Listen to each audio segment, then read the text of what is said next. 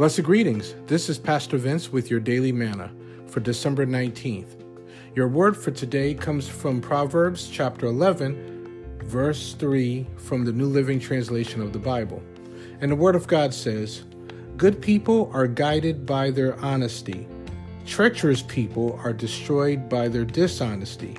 And I'm praying that you are an honest person or that you try to be an honest person.